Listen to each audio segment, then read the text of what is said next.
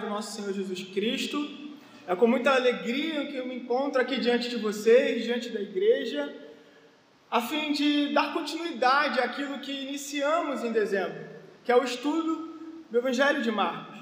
Expor a Escritura é sempre um privilégio e eu sou agraciado por Deus nessa noite por estar diante de vocês com esse grande privilégio.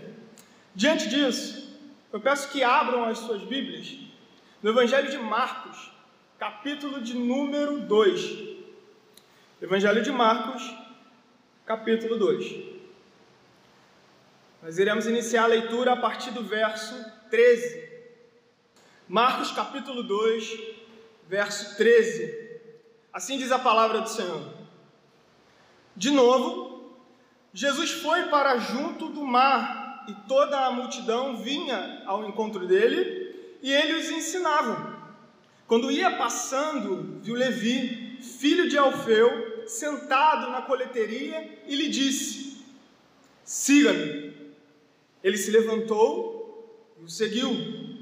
Achando-se Jesus à mesa na casa de Levi, estavam junto com ele e com os seus discípulos muitos publicanos e pecadores, porque estes eram muitos e também o seguiam. Os escribas dos fariseus, vendo Jesus comer em companhia dos pecadores e publicanos, perguntavam aos discípulos dele: Por que ele come e bebe com os publicanos e pecadores? Tendo ouvido isto, Jesus lhe respondeu: Os sãos não precisam de médico, e sim os doentes. Eu não vim chamar justos, e sim pecadores. Ora, os discípulos de João e os fariseus estavam jejuando. Algumas pessoas foram perguntar a Jesus por que os discípulos de João e os discípulos dos fariseus jejuam, mas os seus discípulos não jejuam. Jesus respondeu: Como podem os convidados para o casamento jejuar enquanto o noivo está com eles? Durante o tempo em que o noivo estiver presente, não podem jejuar. No entanto, virão dias em que o noivo lhes será tirado, e então, naquele dia, eles vão jejuar. Ninguém costura um remendo de pano novo em roupa velha, porque o remendo novo tira um pedaço de roupa velha e o buraco fica ainda maior. E ninguém põe vinho novo em odres velhos, porque se fizer isso, o vinho romperá os odres e se perdem tanto o vinho como os odres mas põe-se vinho novo em odres novos. Que nos acheguemos em oração nesse momento ao Senhor, a fim de que Ele fale conosco, a fim de que a Tua palavra encontre morada em nosso coração, a fim de que Ele, por intermédio da Escritura, nos comunique as verdades eternas emergentes aqui no trecho lido. Amém? Senhor, nós bendizemos o Teu santo nome por tão grande privilégio, Senhor, de estarmos aqui diante de Ti, diante da Tua palavra e diante de, de uns dos outros. Eu bendigo o Teu santo nome, Senhor, por tão grande privilégio. Peço-te, ó Pai, que pelos méritos de Jesus Cristo, o Senhor nos fale no poder do Teu Santo Espírito. Que pecadores se arrependam, que pessoas, Senhor, aqui, aqui que estão presentes aqui, ó Pai, se acheguem a Ti, te conheçam, se aproximem de Ti. Há perdão para os pecadores nessa noite. Te bendizemos, Senhor. É nos méritos de Cristo Jesus em que eu oro e agradeço. Amém. Todos os anos, o governo ele cobra impostos de todas as coisas no país ocidental, de um modo mais específico, existe um imposto muito odiado pelos trabalhadores. E esse imposto é o imposto de renda, é um, como se fosse um imposto dos impostos. Então, já é um fator aqui para que a pessoa, o trabalhador, possa ter certa repulsa. Mas imagine comigo, não bastasse os impostos, o indivíduo vai, cobra esses impostos na sua casa. Como é que você se sentiria? E mais, e se ele cobrasse em nome de um falso Deus? Você se sentiria à vontade? Você o chamaria para almoçar? Você o chamaria para estar ou ter comunhão com ele?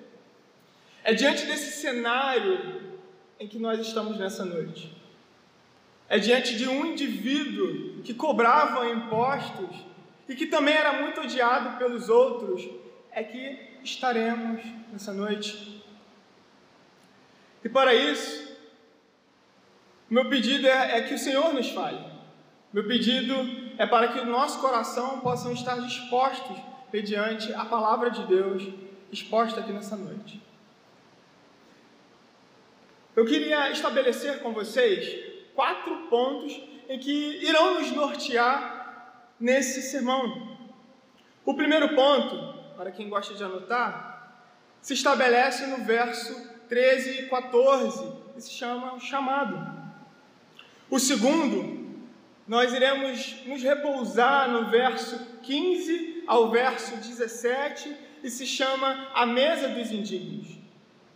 Posteriormente, nós iremos nos estabelecer aqui no verso 18, onde uma espiritualidade fragmentada será evidente.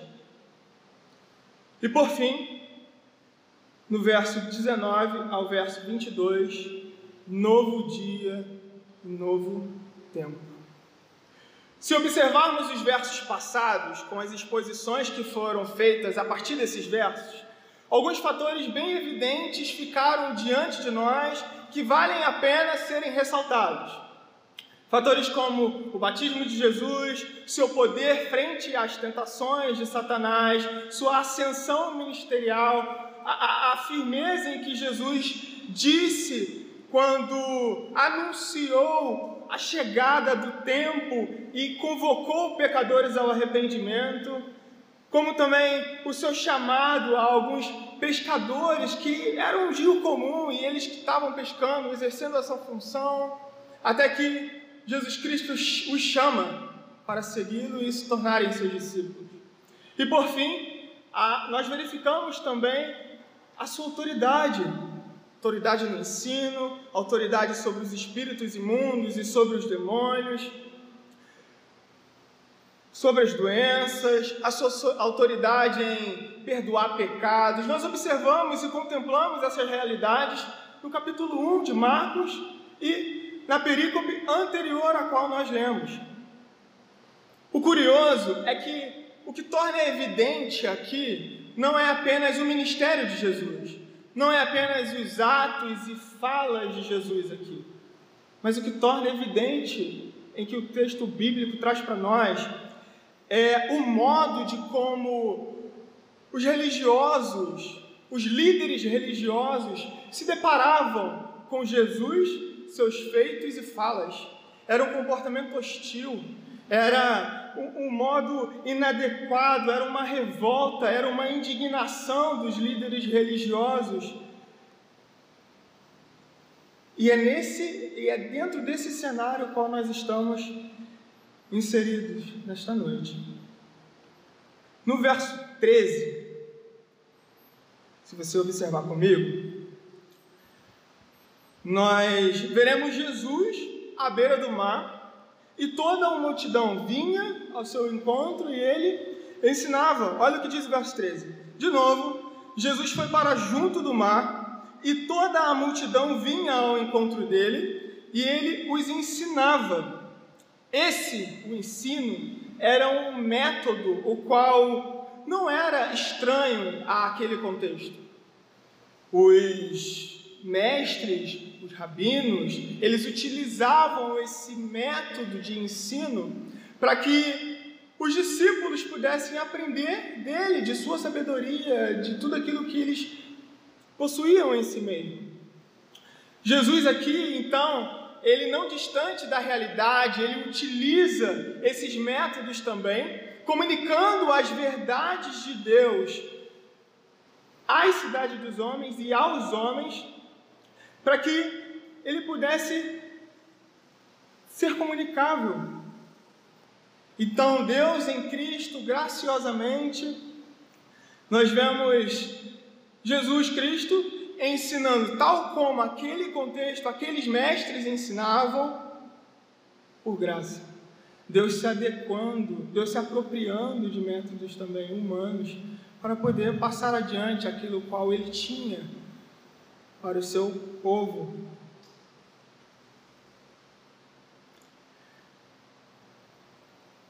Cristo ele não era mais bem-vindo na sinagoga. Então, ele pregava ao ar livre, ele pregava nos lugares em que ele caminhava, ele arrastava multidões, pessoas escutavam. E então a realidade era o palco apropriado para a manifestação da glória de Deus e do Deus da glória encarnado em Jesus Cristo.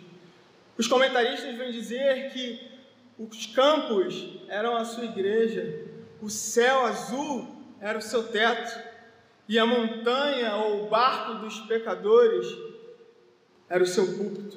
Então Jesus ele se apropriava da realidade a qual ele estava inserido para poder comunicar as verdades de Deus em Cristo Jesus.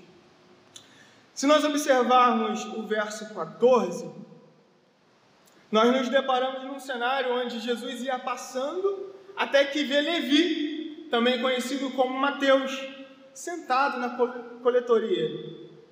O verso 14 diz o seguinte: Quando ia passando, viu Levi, filho de Alfeu, sentado na coletoria, na coletoria disse: Siga-me. Ele se levantou e o seguiu.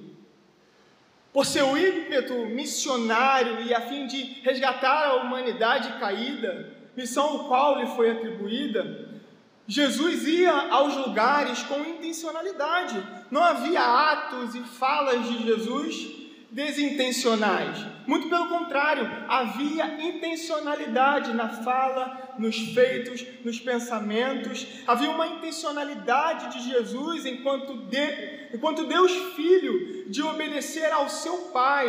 Ele tinha a intencionalidade de glorificá-lo. Ele tinha a intencionalidade de demonstrar a sua graça.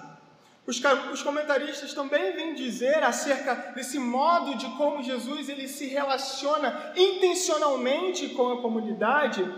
Os comentaristas vêm dizer que ele não abaixava a guarda em momento algum. Se podia encontrar um homem para devolvê-lo a Deus enquanto ia caminhando, ele encontrava-o e cumpria com o seu dever.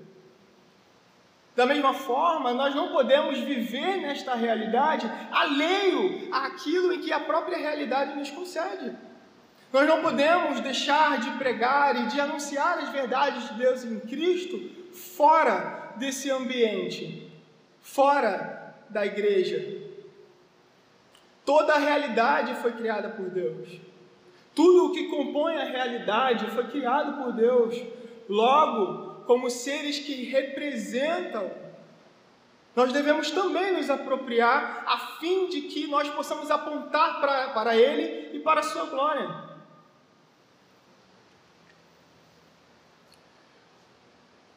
No capítulo anterior, nós observamos a intencionalidade de Jesus em caminhar entre os lugares, e para alguns era um dia comum, mas para Jesus não era um dia comum. Ele foi decidido em chamar pescadores. Então ele chama Pedro, ele chama André, ele chama Tiago, ele chama João. Então ele era intencional ao recrutar um grupo de aprendizes e seguidores sempre intencional, sempre missional, sempre visando cumprir a vontade de seu Pai. Esse era o modo como Jesus viveu aqui na terra. E os seus discípulos do século 21 não devem viver de modo diferente. Passando intencionalmente aos lugares, Jesus vê Levi, ou Mateus, num lugar chamado coletoria, a coletoria era um lugar onde os publicanos eles trabalhavam. Então, quem eram os publicanos? Os publicanos eram pessoas que trabalhavam cobrando impostos do povo judeu que estavam submetidos ao jugo do Império Romano. Então, eles eram tributários, eles eram vassalos do Império Romano, assim como outras pessoas estavam também submissos e suscetíveis a pagar, a efetuar o pagamento dessas taxas. Por trabalhar a favor do Império Romano, eles eram pessoas consideradas traidoras, eles eram pessoas consideradas desonestas, elas intimidavam as pessoas para que pudessem tomar aquilo que lhe é devido e para exercer a tua profissão. Eles eram considerados ladrões, pois aumentavam a, a taxa dos impostos. O publicano, então, estava completamente passivo de um comportamento hostil de seus conterrâneos. Ele era completamente odiado por todas as pessoas que estavam ao seu redor. Com isso, eles eram considerados traidores do povo de Deus. E mais, eles não podiam frequentar sinagoga, o que também estabelecia uma, inimizade com o próprio Deus. Então eles eram inimigos de Deus e inimigos do povo de Deus. Mateus tinha essa identidade. Mateus ou Levi possuía essa característica e estava suscetível a estas coisas. E pelo fato da cidade de Carfanaum estar entre duas localidades, fazendo fronteira a estas duas localidades, muitas pessoas passavam por ali e efetuavam o pagamento desses impostos. Mas até que o dia Jesus vem, passa, o vê e o chama. Talvez você veio aqui nessa noite como se fosse meramente um culto. Ah, hoje é quinta-feira, tem culto público, eu vou. Jesus Cristo está intencionalmente te chamando. Mais uma vez, você está diante da palavra de Deus, ouvindo o Evangelho, ouvindo as boas notícias, e ele espera uma resposta. A resposta de Levi foi abandonar tudo, levantar e segui-lo. É possível que Levi já tivesse o conhecimento de Jesus, porque Jesus já havia passado por aquele ambiente, já havia passado por Cafarnaum. Jesus já tinha executado a sua glória, já tinha executado e demonstrado a sua autoridade. Então, Levi não estava alheio às realidades de Deus em Cristo Jesus. Levi não estava alheio àquilo em que Deus em Cristo estava fazendo naquele momento. Por isso que a resposta dele foi imediata. Por isso que a resposta dele em fé foi imediata. Ele simplesmente levantou e o seguiu em fé. É essa a resposta Deus espera de nós. Não é meramente abandonar tudo e levantar, mas esse abandonar tudo e levantar seja fé. Não havia tempo para que ele pudesse hesitar e também não havia tempo para que ele pudesse olhar para trás. Ele respondeu de forma adequada, ele respondeu do modo ao qual lhe era exigido. E aquele que tinha todo o poder para curar não apenas fisicamente, mas curar eternamente a, a, eternamente a alma e a pessoa manchada pelo pecado estava o chamando, e esta mesma pessoa está aqui te chamando.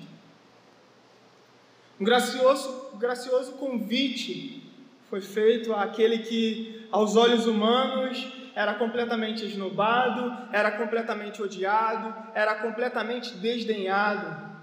Quantas vezes você já se sentiu assim? Ah, eu não vou responder não.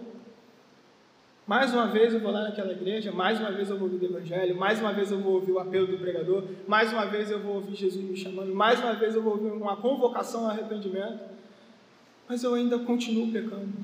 mas eu ainda continuo falhando, mas eu ainda continuo, mas ainda mais, mais, mais, mais. O que nos leva então ao segundo ponto. A mesa dos indignos. Se nós observarmos o verso 15, vem dizer: Achando-se Jesus à mesa, na casa de Levi, estavam juntos com ele e com os seus discípulos muitos publicanos e pecadores, porque estes eram muitos e também o seguiam. Não bastava então Jesus esbanjar a sua autoridade diante, é, é, mediante alguns fatores que já foram citados, mas também ele vai à casa de Levi e se assenta com pessoas indignas. Muitos pecadores, diz a Escritura, muitos publicanos estavam ali ao seu redor. No Evangelho de Lucas, capítulo 5, verso 22, não precisa abrir, vem dizer que então Levi lhe ofereceu um grande banquete em sua casa. Ele traz o mesmo cenário, porém ele caracteriza de um modo mais definitório, o que torna explícito que uma festa estava sendo feita. Havia uma comemoração da parte de Levi a partir do chamado e a partir daquele que estava diante dele, que era o próprio Cristo, o Rei dos Reis e Senhor dos Senhores. Ele compreendeu que se assentar à mesa com o filho do rei era algo gracioso e por isso preparou um grande banquete. Além do mais, outros publicanos e muitos pecadores também estavam desfrutando de tal realidade. Então ele queria que a realidade qual ele foi alcançado não parasse nele. Mas ao estar ao estar presente e convidar pessoas, publicanos e pecadores, era para que também o discipulado, o discipulado de Jesus pudesse alcançá-los. Quem foi chamado ao discipulado com Cristo almeja também com que outros possam se tornar discípulos. Com exposto é válido considerar dois aspectos. O assentar à mesa significava algo extremamente importante para aquele povo. Para os orientais, o assentar à mesa é o estabelecimento de uma comunhão. É um olhar nos olhos e dizer: Ó, oh, eu tenho comunhão contigo. A minha vida está ligada a ti. Por isso, senta-te comigo, desfruta da mesa. Tinha esse valor, tinha esse peso. Aqui é um pouco diferente. A gente no shopping, por exemplo, a gente se assenta onde tem lugar para sentar para a gente comer. Mas para os orientais, para aquele povo daquela época, havia uma representatividade muito grande de se assentar à mesa. Além disso, três públicos estavam presentes aqui diante da mesa: os discípulos de Jesus, qual ele já havia chamado, os publicanos, que já foram caracterizados aqui, e além disso havia os pecadores. Os pecadores eram pessoas que não cumpriam a lei estabelecidas pelos líderes religiosos de sua época. Os fariseus haviam naquela época estabelecido leis além daquilo que o próprio Deus estabeleceu em sua lei.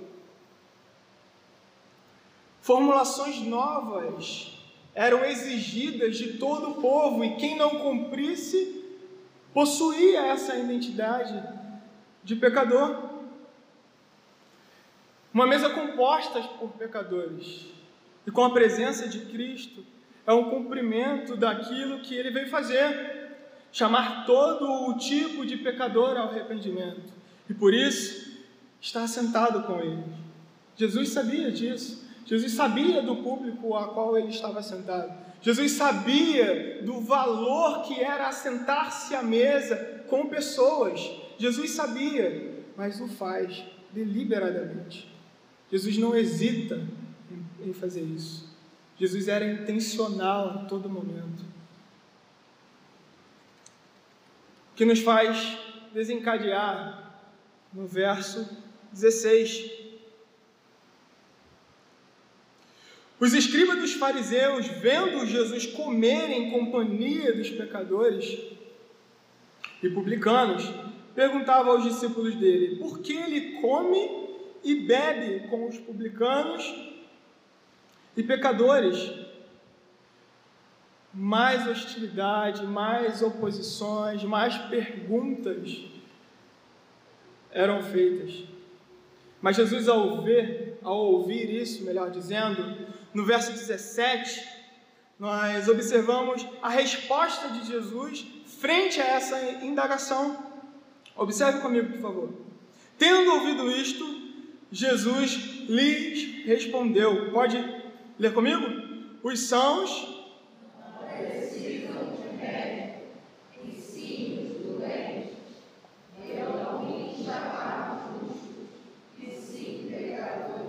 Irmãos, uma, uma pessoa sã, ela é capaz de agir. Ela age independente, ela age de modo independente. Ela faz o que lhe convém, ela tem autonomia para poder se movimentar, para pegar, para fazer aquilo que lhe apraz. Já uma pessoa doente, uma pessoa debilitada, quando ela adoece verdadeiramente, ela precisa urgentemente de ajuda. Ela está completamente incapaz de exercer as suas funcionalidades. Ela, ela não é mais uma pessoa autônoma. Ela precisa urgentemente de ajuda. Ela necessita de pessoas que tenham conhecimentos específicos para que se movimentem na direção dela e então cumpra aquilo que ela foi designada a fazer, que é curar, que é tratar aquele doente. Ao aplicar essa analogia no restante do verso, eu não vim chamar justo, justos, e sim pecadores. O Evangelho de Lucas vem dizer que ele veio chamar pecadores ao arrependimento.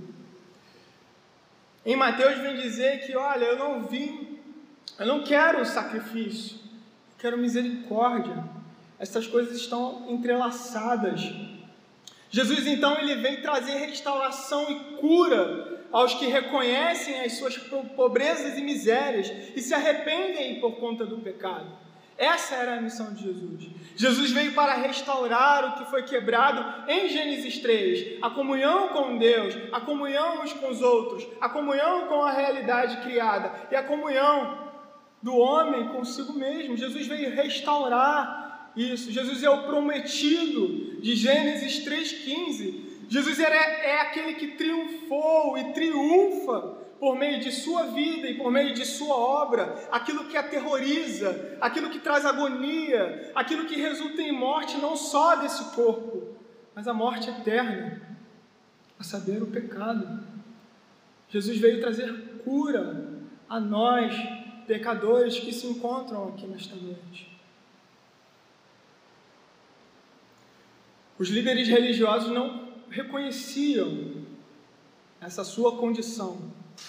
Por isso, estavam se opondo constantemente ao ministério de Jesus e também não entendiam o seu ministério.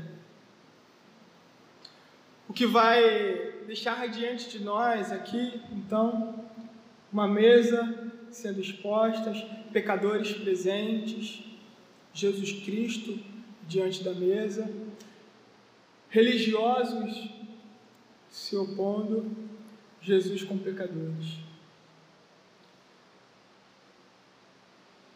Seguindo adiante, no verso 18, nós vamos observar um contraste, onde Jesus ele não apenas anteriormente se assenta com pecadores, mas se distancia e não age como os santos daquela época.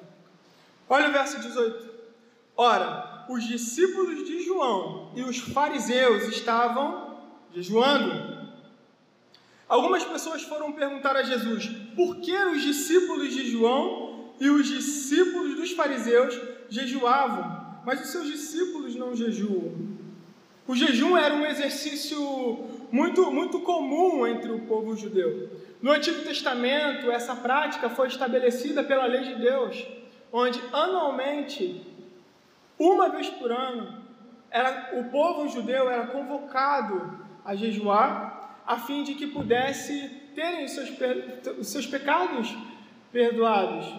Então, existia um dia específico, que era o dia da expiação, e havia também certas especificidades, onde o sumo sacerdote estava encarregado de adentrar ao templo, derramar o sangue do cordeiro no propiciatório, lugar onde fica a, a, tampa da arca, e então clamar a Deus pelo pecado do povo. Então, era um tempo apropriado, era um tempo peculiar, era um momento de lamento e de tristeza. Essa prática era para ser realizada numa ocasião propícia e que exigia quebrantamento do povo e arrependimento do povo. No entanto, com o passar do tempo, algumas leis foram adicionadas, como eu havia falado,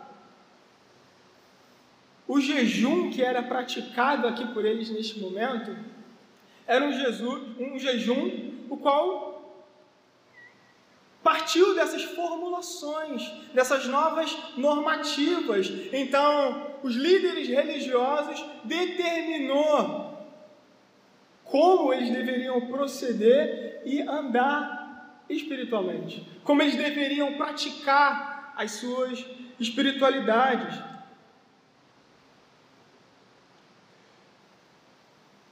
A prática adicionada, em vez de resultar em humildade, em vez de resultar em quebrantamento, em vez de resultar em louvor a Deus, estava resultando em desdém para com aqueles que estavam à sua volta. Estavam é, é, é, resultando em um desmerecimento com aqueles que não estavam andando em conformidade com eles. Frieza, é, estava sendo um resultado desses líderes religiosos e dos discípulos de João. O que resultava no nosso terceiro ponto, que é uma, uma, uma fragmentação religiosa, que é uma espiritualidade, uma prática, um exercício espiritual fragmentado. Os discípulos de João jejuavam, os líderes religiosos jejuavam, Mas aquele não era o momento de jejuar. Nós vamos observar isso no verso 19, quando Jesus ele responde a este questionamento realizado por aqueles que, a quem ele perguntou. Jesus responde o seguinte: Como podem os convidados para o casamento jejuar enquanto o noivo está com eles. Durante o tempo em que o noivo estiver presente, não podem jejuar. Jesus mais uma vez responde um questionamento aqui que foi tendencioso. E ele responde de um modo muito propício. Mais uma vez, Jesus ele se apropria da realidade para poder transmitir as realidades de Deus e o seu reino. Jesus ele utiliza três parábolas, três artifícios literários. Nós vamos observar no verso 21, ele utilizando o casamento. Nós vamos melhor, no verso 19, o casamento. Nós vamos observar no verso 21 o remendo das vestes e no 22, os odres. Um casamento, na, naquela época, ele era festejado por uma semana.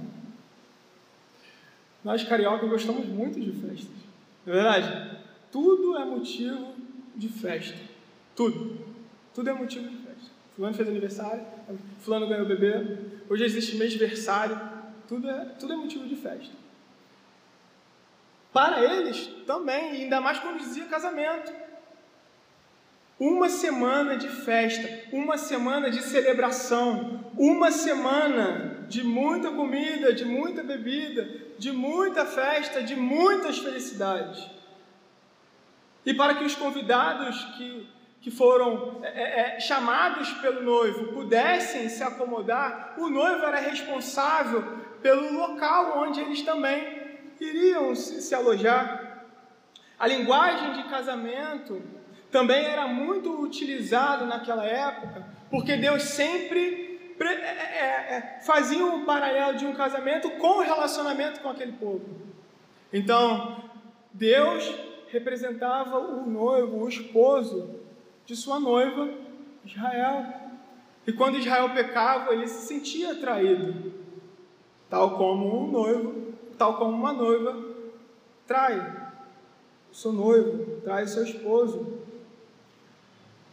O povo aqui, eles estavam vivendo num novo tempo. Novos dias e novos tempos estavam concedidos. Estava sendo concedido a eles aqui nesses dias. Eles estavam diante da presença do noivo. Por isso que o jejum não precisava, não precisava ser feito. O novo tempo estava sendo firmado e eles estavam atentos a esta, não estavam atentos a estas realidades. Eles estavam desfrutando da presença daquele que carregava a plenitude do ser de Deus, o prometido estava presente, mas eles estavam completamente cegos pelas práticas religiosas, ao ponto de querer jejuar num momento inadequado. Mas Jesus, no verso 20, ele vem dizer: No entanto, virão dias que o noivo lhe será tirado. Então, naquele dia, eles vão jejuar. Havia um tempo específico a qual Jesus estava estabelecendo ali para que eles pudessem jejuar. Jesus então era normativa.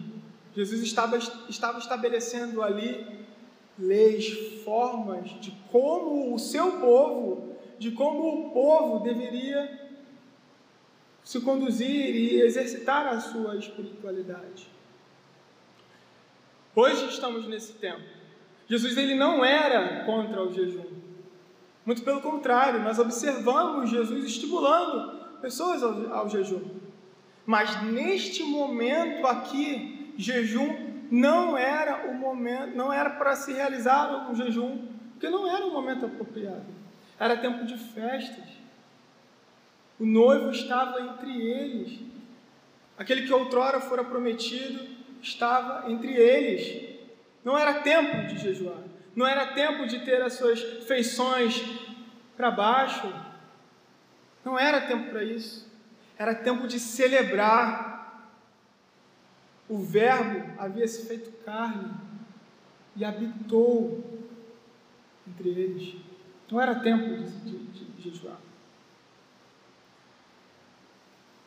E com isso nós vamos avançando e nós vamos observando no verso 21, Jesus mais uma vez utilizando elementos da realidade para que pudesse se tornar comunicável aos seus ouvintes. E ele diz: Ninguém costura um remendo de pano novo em roupa velha, porque o remendo novo tira um pedaço de roupa velha e o buraco fica ainda maior. Ter a roupa rasgada era uma prática é, muito, muito frequente naquele tempo. E para isso, uma necessidade de reparo de roupas surgia. Então era importante que aquilo que fosse novo não se misturasse com aquilo que era velho. O remendo novo não tinha a mesma elasticidade que um remendo velho. E com isso, deixava com que o remendo novo, caso é, fosse utilizado, piorasse a situação e deixasse a roupa ainda mais rasgada. O que, que Jesus estava querendo dizer aqui? É, havia uma incompatibilidade com a prática às quais eles estavam exercendo e com aquilo em que o próprio Jesus, o noivo, estava exercendo.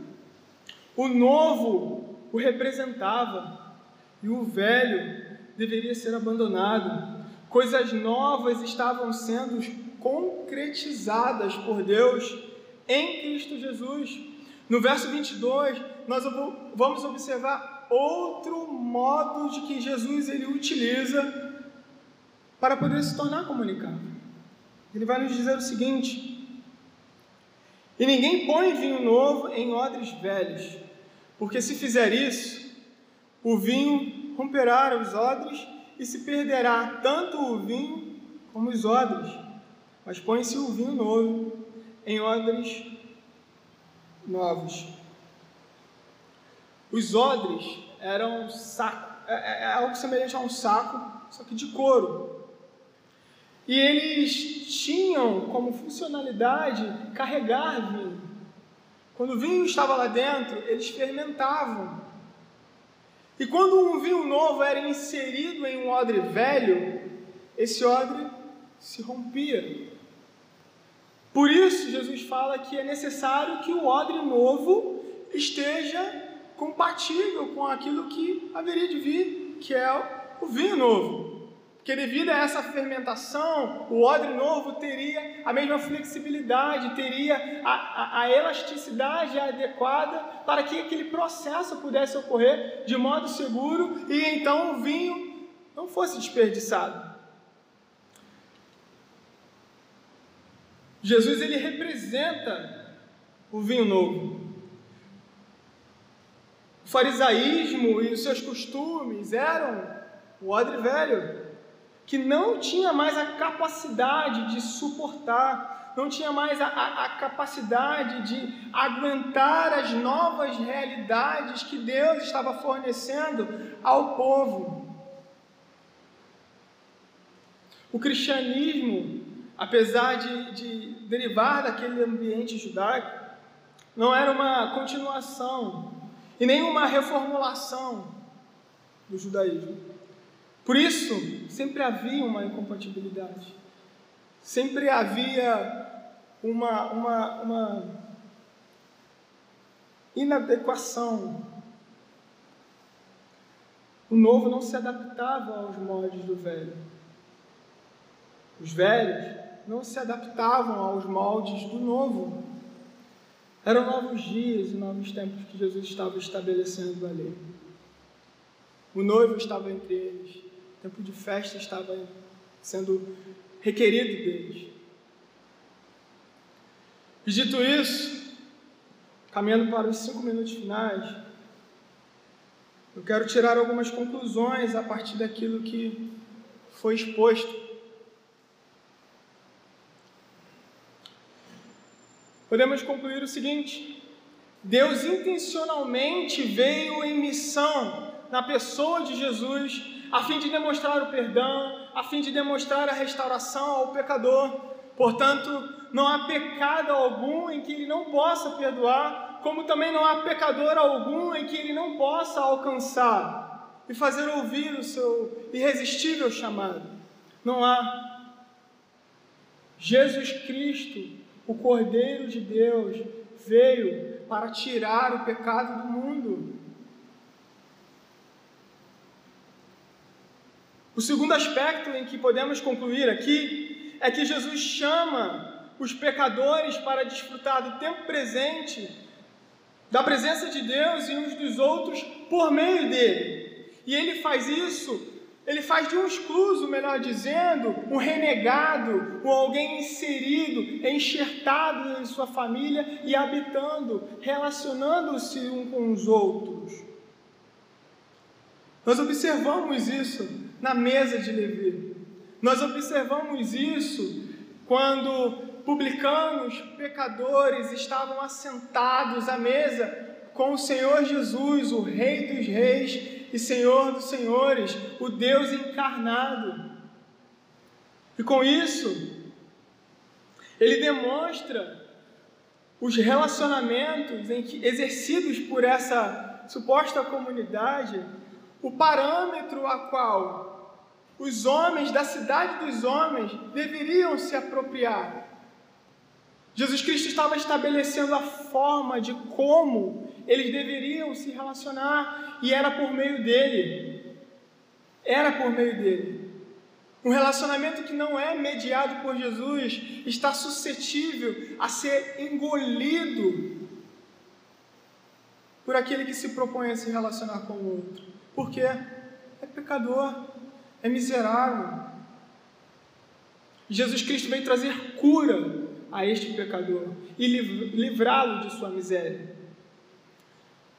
O terceiro aspecto em que podemos concluir aqui é que o discípulo, o discipulado de Cristo requer tudo, todo o nosso ser, todas as áreas da nossa vida. O discípulo de Jesus, ao ouvir o chamado irresistível de seu mestre, ele deixa tudo o que pode ser pedra de tropeço para um pleno e genuíno discipulado. É, é essencial integralidade no discipulado de Jesus, não parcialidade. O que nos vai conduzir à quarta conclusão que uma espiritualidade fragmentada é caracterizada por práticas moralistas e legalistas que se desdobram em arrogância e desdém ao outro. Mas Jesus estava aqui estabelecendo novas leis, onde verdadeira, uma verdadeira espiritualidade era caracterizada por humildade e também serviço ao outro. O quinto aspecto em que podemos concluir aqui é que as parábolas de Jesus apontam não só a forma graciosa de Deus em Cristo de traduzir, de tornar-se comunicável e transmitir aos seres humanos as realidades de seu reino, mas também indica que tudo está sobre o seu senhorio. Cada objeto criado, cada, cada profissão falada por Jesus Cristo, todas as coisas estavam submissos ao senhorio de Cristo. Absolutamente tudo estava sob o seu senhorio, estava diante de sua presença, provava, estava sobre a sua autoridade e era completamente sustentado pelo seu poder. Não há nada na realidade a qual nós estamos, e também não há nada a qual não há nada nas coisas em que nós nos relacionamos a qual Jesus está. Não, não está. Não, não é conhecível a Jesus. Todas as coisas estão nele, todas as coisas foram criadas por ele, todas as coisas derivam dele, e todas as coisas devem ser mediadas por ele, para que o relacionamento com estas coisas possam ser de modo adequado e glorifiquem a Deus. E por fim, não é tempo de viver elaborando práticas estranhas às Escrituras para se chegar a Deus, ou tentar ser mais íntimo de Deus, ou almejar o seu favor com os próprios artefatos. Somente Jesus Cristo é o que nos fornece, por meio dele, todas estas coisas. Somente Jesus Cristo pode nos fornecer comunhão com Deus, somente Jesus Cristo pode nos fornecer intimidade com Deus, somente Jesus Cristo pode nos fornecer um relacionamento adequado com Deus, somente Jesus Cristo pode, nos pode fazer com que nós nos relacionemos uns com os outros de modo apropriado. Somente Ele, somente Ele, somente Jesus Cristo, Ele é o caminho que nos conduz à verdade para que tenhamos vida. Somente Jesus Cristo. E o jejum é um meio o qual o próprio Senhor Jesus também estabelece para que desfrutemos destas, destas coisas. A comunhão que temos uns com os outros, a oração, a escritura e outros meios de graça, é tudo o que o Senhor nos concedeu para que nós pudéssemos desfrutar de Sua glória e de Sua graça. É Ele que nos concede todas as coisas. É somente por meio dele para Ele e nele. Que Deus nos ajude a nos relacionar por intermédio de Jesus. Que Deus nos ajude a nos relacionarmos com nossos trabalhos, com as nossas responsabilidades pessoais. Você que é pai, você que é mãe, você que é filho, você que trabalha, você que é universitário. Que Jesus Cristo possa mediar estes relacionamentos às quais você se relacione. Que Jesus Cristo nos ajude em meio a este tempo tão difícil que temos vivido nesses dias. Amém? Oremos ao Senhor.